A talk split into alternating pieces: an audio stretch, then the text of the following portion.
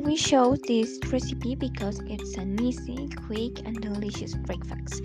Plus, it's it's a different recipe uh, and is created by adding bananas to give it a sweet touch.